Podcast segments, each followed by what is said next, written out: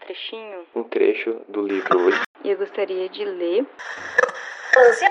o livro do projeto de leitura do Instituto Federal de Santa Catarina. Nas Entrelinhas.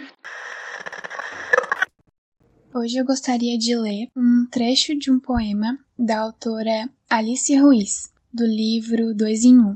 Quero fazer um verso com todos os elementos, meus encantos, meus lamentos, que atravesse ares e mares, e te alcance, e te arranque todos os pensamentos.